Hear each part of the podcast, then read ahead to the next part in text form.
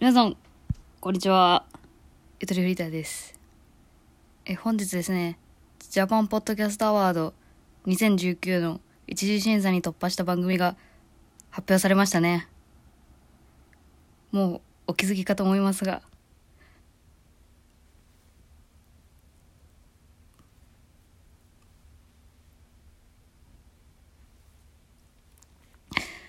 ダメでした。こんな、こんな悔しいと思いませんでした。というのが今の正直な気持ちです。正直こんな悔しいと思いませんでした。と言ってももちろん選ばれた番組一部しか知らなかったんですけどその知ってた一部の番組全部品質が高い番組だなってもともと思っていたのでなるほどなと。特に何も文句はないですね。文句は文句あるわけないんだけども。文句は言ったところ別にどうこうなるわけでもないし。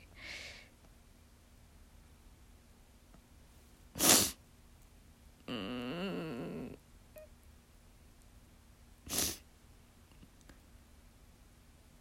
ちょっとさっき発表された直後で何も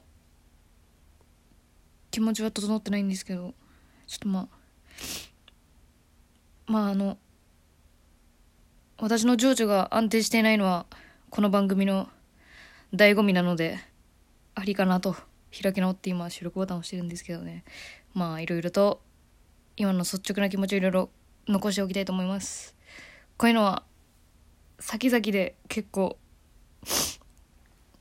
けじめつけられると思うので今日はちょっとお見苦しいかもしれませんが物好きだけちょっとお付き合いください。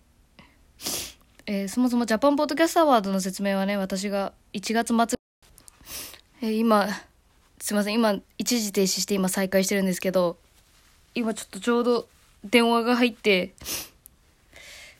お世話になっているお世話になっている方から名前出したい名前出したいけど名前出したいけどお世話になっている方から電話があってちょっとあのすっきりしました。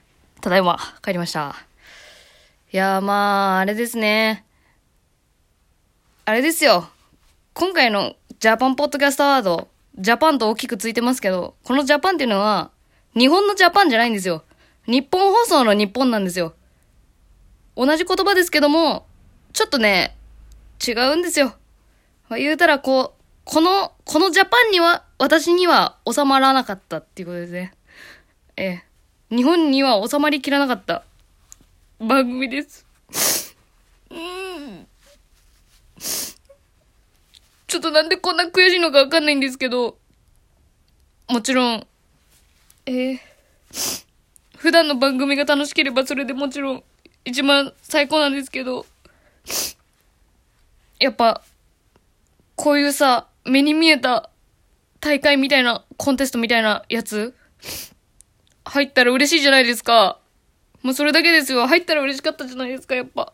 盛り上がるやん、みんな。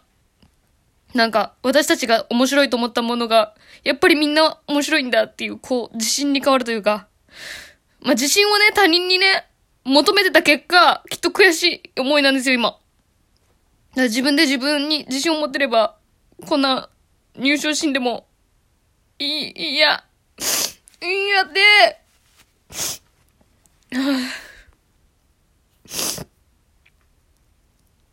やっぱずっと、あれですね、そう、ワンチャンあるかもしれんな、みたいな。ワンチャンあるぞってね、ずっと思ってね、生活してたんですよ、12月ぐらいから。ワンチャンあるかもしれんから、今年の春ぐらいからは、もしかしたら私バイト辞めれるかもしれんなとかね。うすら思ってたりとかね。結構そういうタイプなんですよ、私は。未来に、未来にポジティブな方しか考えないからさ。まあもちろん、ああ、何が言いたいかわからん。何が言いたいかわからんけど、その、今回エントリーするときに、自分で推薦文書くこともできるし、リスナーの方から書いていただくっていうこともできるしっていう二通りのエントリーの仕方があったんですね。で、それで、もし私の番組をエントリーしてくださってたリスナーの皆さん、に本当にありがとうございます。お礼が言いたいです。今言ったんですけど、お礼が言いたいです。ありがとうございます。そして期待に応えられず、すいませんでした。謝ることはないよ。うん、そう、謝ることはないよ。自分に言ってあげる。謝ることはないの。でも、でもやっぱなんか、まあもちろん自分でも推薦文書きました、この番組への思い。私800文字書きました。自分の推薦文。ちょっとそれを今日は読みたいと思います。私が一次審査に落ちた理由が、この文章にあるのかもしれない。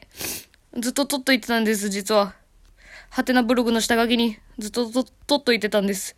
次戦の文章、読みます。高卒フリーター6年目。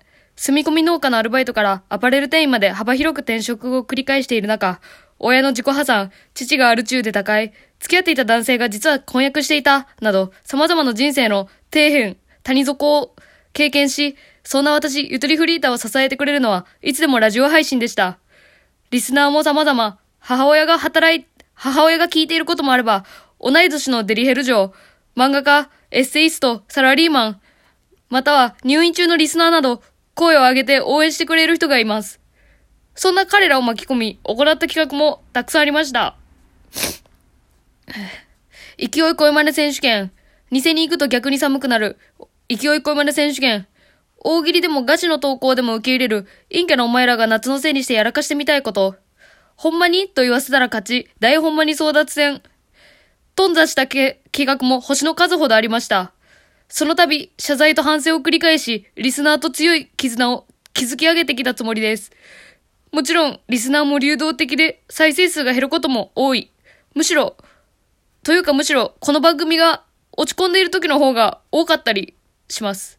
しかし、反骨精神で奮闘するその姿が聞いてくれるリスナーに一番響いたような感触もあります。これ自分で言うことじゃねえな。真面目なリスナーも、ネタ投稿の時だけ顔を出すリスナーも、私は愛しています。だからこそ、このジャパンポッドキャストアワードを通して、私はリスナーに愛を伝えたい。この番組を続けられているのも、リスナーのおかげで、その、その皆さんのおかげで、こんなすごい人たちにまで届くことができたんだよと、伝えたい。バズりたい、この夢に近づく一歩が、この文章にかかっている。もしかしたら、もうすでにここまで読んでもらえていないのかもしれない。しかし、このエントリーで何か一つあなたが感じていれることがあるのならば、それはもう私の夢は叶ったようなものだ。ありがとう。何言ってんや、こいつ。ここまで読んでくれたあなた。仕事の業務の一つとしてここまで読んでいてくれたのかもしれない。それでもこの出会いに私は縁を感じざるを得ない。ありがとう。まあネタのつもりで書いてたんですけど、普通になんか泣けましたね。普通に泣けました。あのネタのつもりで、あの、なんでしょうね。この文章を読んだ人の心に響けばいいなと思って800文字書きましたね。ちょっと真顔になっちゃった。まあ、これはちょっと気持ち悪かったんでしょうね。多分これが失敗ですわ。言うなら。お、気持ち悪ってなっちゃったんでしょうね。多分インターネットの、インターネットの気持ち悪さがちょっと出ちゃったかもしれないです。文章に。へえ。あれですね。ぜひ皆さんもノミネート20作品一覧見てみてくださいね。えー、まあ私が、私の番組はそこに存在してないんで見ておいてもね、しょうがないですけどね。しょうがなくないです、全然。まあ個人的にはあの、ウェブのクソ野郎っていうニコニコのラッパー、ニコニコ動画出身のラッパーが好きで、その人がゲスト出演しているラジオ DTM には頑張ってほしいなと思いました。頑張ってほしいなって言っても別に今更何どうこうすることはないと思うんですけど。うん。というか、ウェブ、ウェブクソが売れたらいいなと思いました。はい。えー、改めて、リスナーの皆さんありがとうございます。本当いつも。まあ、この、この章別にね、通っても通らんでも、私のこれからの配信は特に変わることはないんですけども、変わることはないんですけどもね。いや、まあ、まあ何かしら変わっていくでしょうね、でもきっと。まあでも、この、このジャパンポッドキャストアワードに受賞したいからという理由で、どうこう変えるっていうことはちょっとしたくないなとは思ってるんで、その、見知らぬ誰かに評価されるためにやるっていうのは、多分面白くなくなっちゃうんで、これからも自分が面白いと思うことをどんどんやっていきたいと思います。そんでその結果、同じような感覚を持った人が集まったらいいなと思います。うん。もうよくわからん情緒が。ああ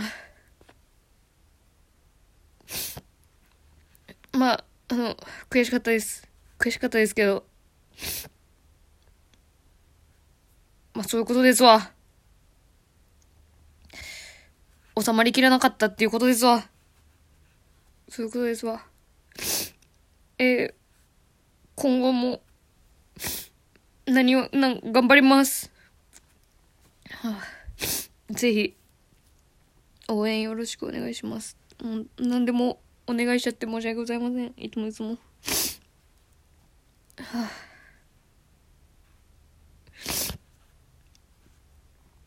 あんまりうまく喋れなくてごめんなさい。今回はちょっとすいませんでした。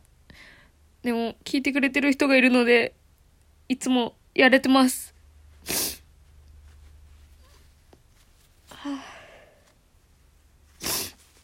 自分でもこんな泣くと思ってませんでした。最初と同じこと言ってます。この12分間何もなかったかもしれませんが、私は気持ちを切り替えていきたいと思います。改めて、いつも応援してくださってる皆さんありがとうございます。ふぅ。